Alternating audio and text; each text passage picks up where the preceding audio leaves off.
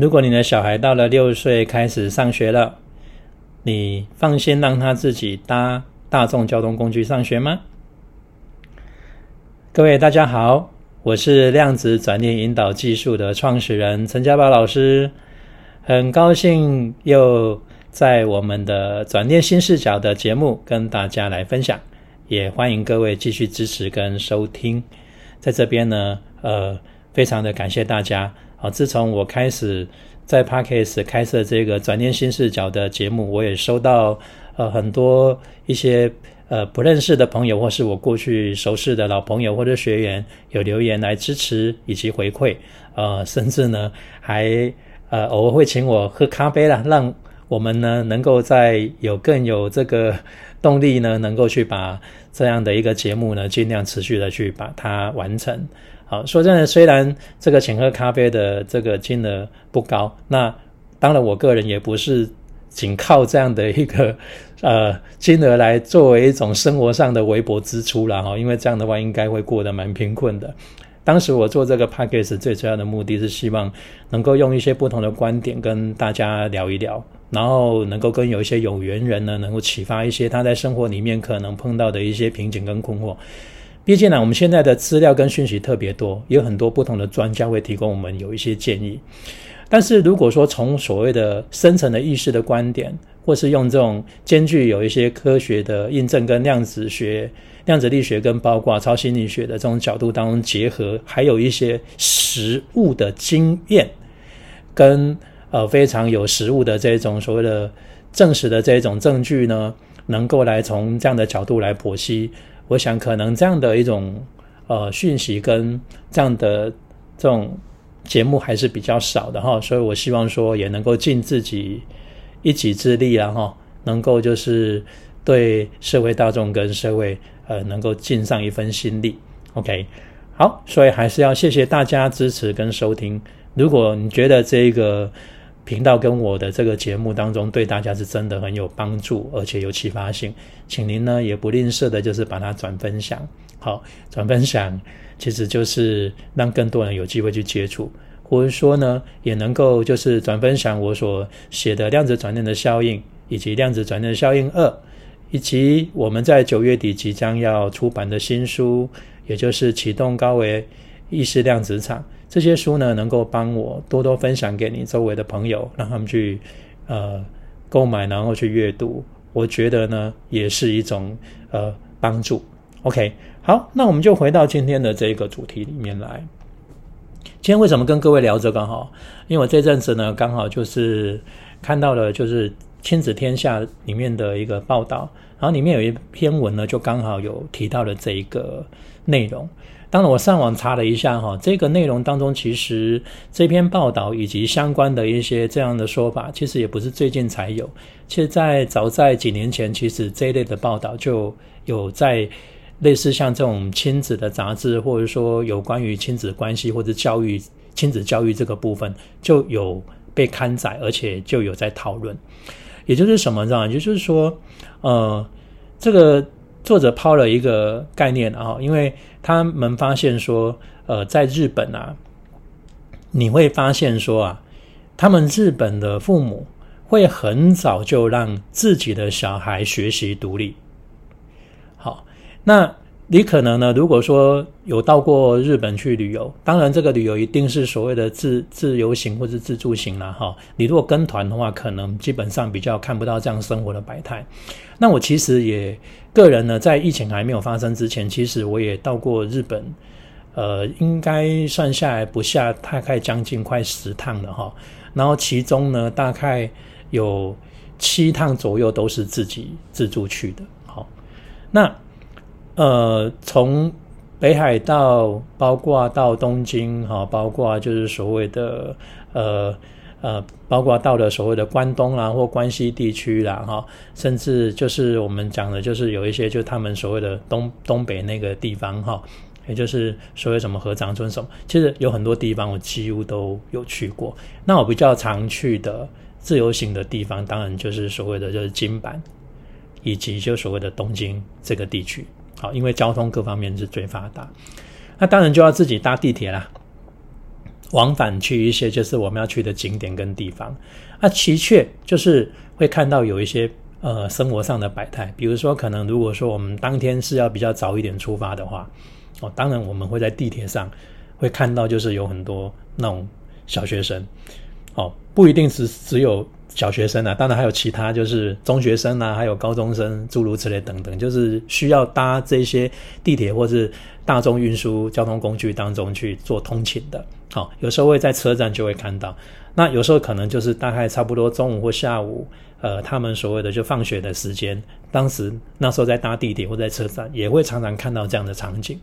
那也会常常看到，就是两三个可能大概看起来大概是小一、小二的小学生，可能手牵着手或者三四个，可能就一起下车，或者说有的人提早下车跟那同学说：“哎，再见啊，明天见。”诸如此类等等，或者说可能会在车站看到，就是说可能在同一站下车的会手牵手，啊，或者说几个小朋友会一起走这样，然后旁边并没有他们的家长或者是其他的大人，呃，去做指引或者说去做带领，诸如此类等等。当然，以前我。当时看到这些场景，其实我没有觉得什么特别的新奇的哈。呃，直到我这两天看到这份报道的时候，我才发现啊，这对很多人来讲，确实是一个非常很不可思议的一种现象。为什么我说对我来讲我不觉得很新奇？是因为我自己在从小学开始就是这样的生活模式。好。就是呃，我从就是大概幼儿园大班之后，就从小学一年级开始，就是呃，都是步行上下学。那步行上下学，我还记得印象很深刻，就是说，当我小学就是要开学的时候呢，呃，我记得我的妈妈包括就我当时就是妈妈会让我跟外公一起住，那有时候是我外公会带，我就跟我外公住在一起。那有时候我妈妈是会来带领我，她说现在可能是她或者是说外公会带我几次。用走的步行，就是从现在住的地方一直到学校。那我在放学的时候，他们会去学校接我，啊，就是会提早在那边等我。但是他是意思是说，会让我适应个一段时间，可能会适应个一个礼拜或两个礼拜，好，要我记得就是怎么回家的路线，要自己要记得哦。那当然，在过马路或是走哪一些路线的时候，他会告诉我。这条路叫什么路？有哪一些就比较能够让你印象深刻的一些标的物，或者是类似像一些招牌啊，就是要你去记得。好，然后到哪边的时候记得要转弯，因为这边是要回家的路。然后怎么样能够到达目的地？就从我小学一年级就妈妈就开始在训练这个部分，所以我可能就觉得哦，可能它就是一个 日习以为常，就可能家家户户都这样吧，因为。当时我记得我在念小学的时候，大概都是自己上学跟自己下学，呃，放学，然后回家的时候，当然也有一些就是住在附近的同学会一起走回去啊，啊，那也有一些就是不同路线的，他可能也是自己走。就是在我印象当中，当然就是放学的时候，可能也有一些同学的家长会在门口门口接啦，哈，但我我没有办法就是记得很清楚，说到底这样的几率是不是非常的常见，还是说只是比较少见？好，但至少我知道说走路回家，呃的同学或者是人数来讲，其实也没有说很少，当然也没有很多，因为我毕竟住的地方是比较，当时是比较人口比较少的一个城市，就是嘉义市。OK，所以对我来讲，就是这个都是一个我从小到大成长的一个过程，所以我没有觉得很特别。所以当我在日本旅游的时候，看到这样的场景，我也没觉得什么特别的什么奇怪，直到我看到这篇文章。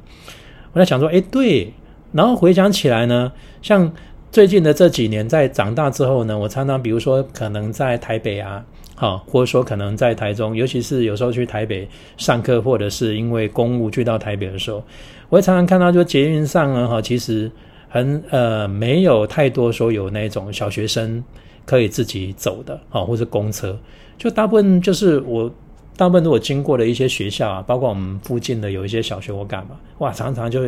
一大堆，就是要放学之前，很多家长就很多车啦，不管是摩托车啦、哈，脚踏车啦，或者是汽车啦，哇，就是挤得老半天在那边等着，就是接自己的小孩。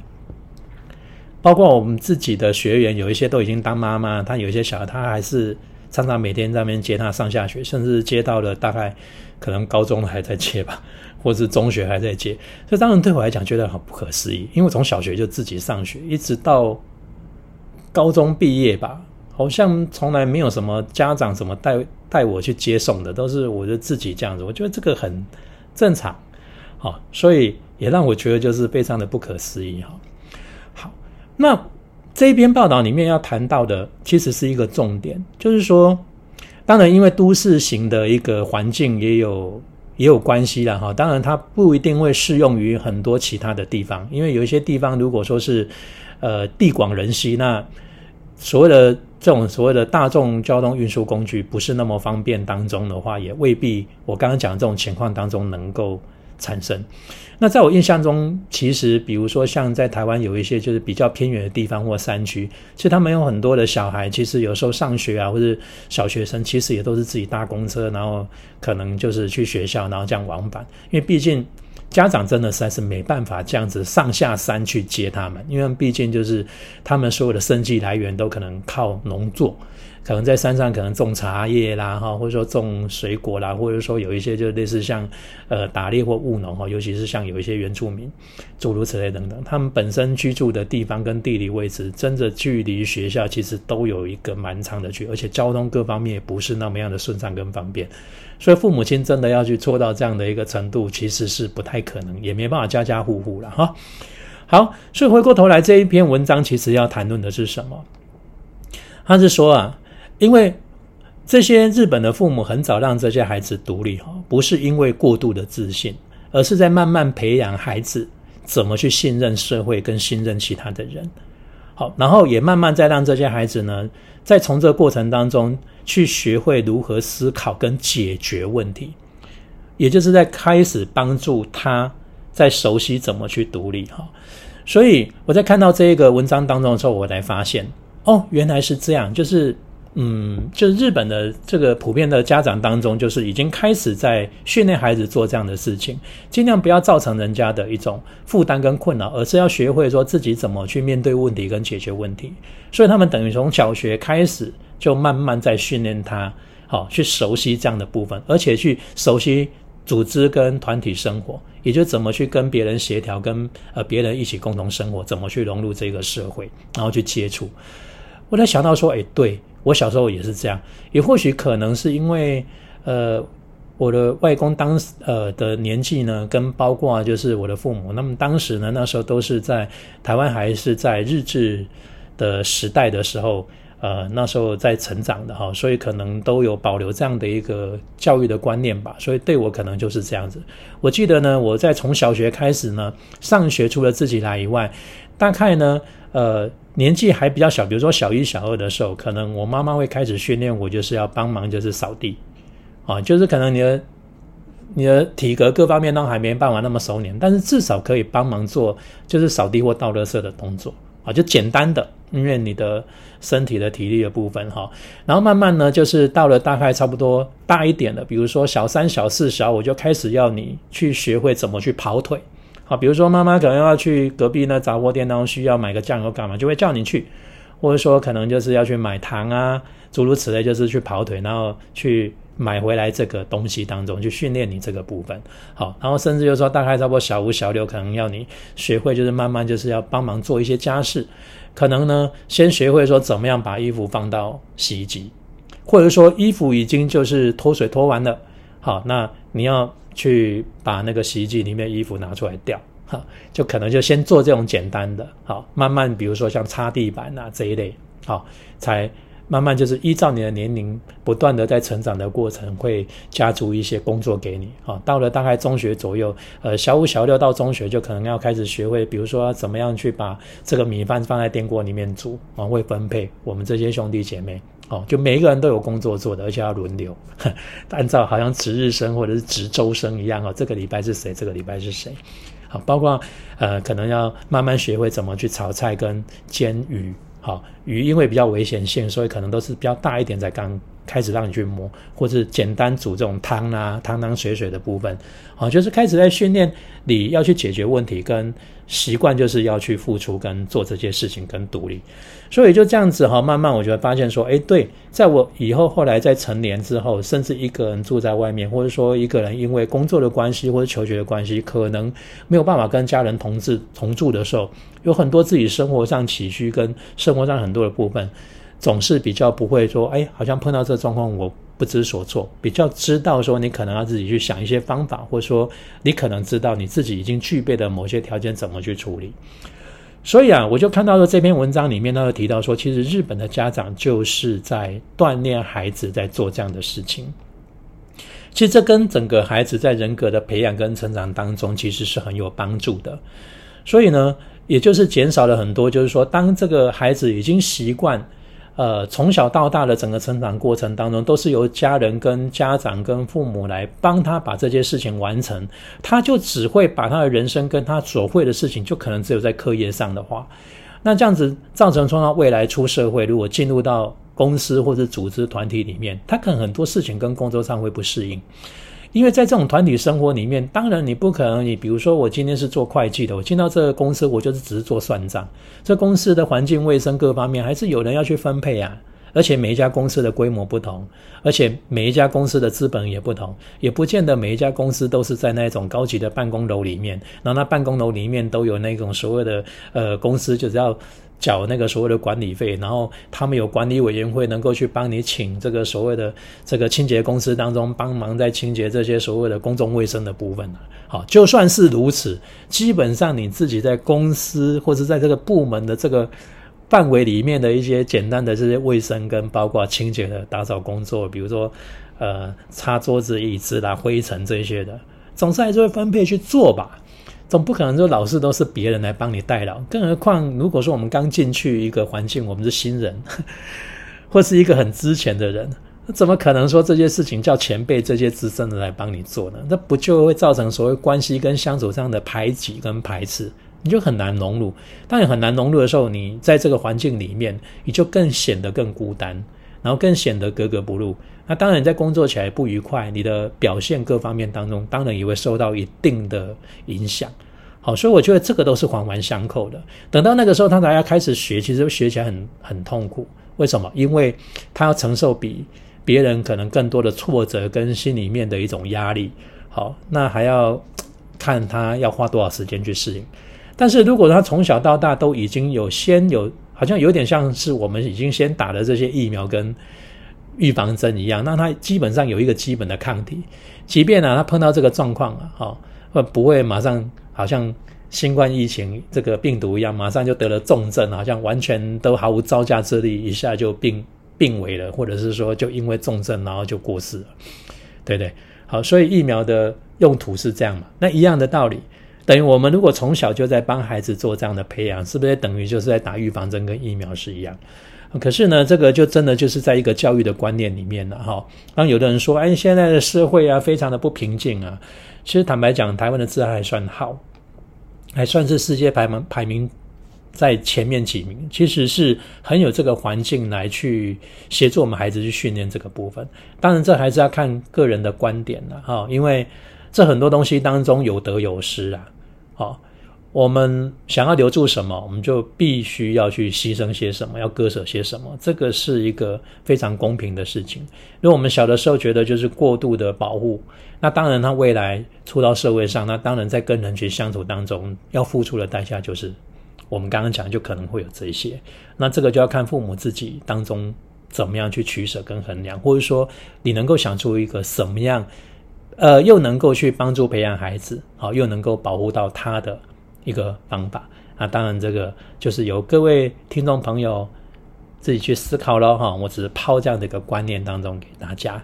OK，好，今天呢这个是跟亲子之间有一些关系跟关联的哈。我们也用另外一种不同的意识角度当中来谈这个部分，好，然后来跟各位来谈这个呃状况啊。我不会给各位就是一个非常很明确的答案，说你该怎么做，但至少我能够提出一些不同的观点。让你自己去斟酌跟思考，最后的选择还是在您的身上。好，谢谢您的支持。那也希望呢，我们今天呃这个节目呢，今天这一集能够呃让各位就是有一些帮助。那我们这一集就谈到这里喽，就跟各位聊到这。好，我们下一次呢，我们节目中见喽，拜拜。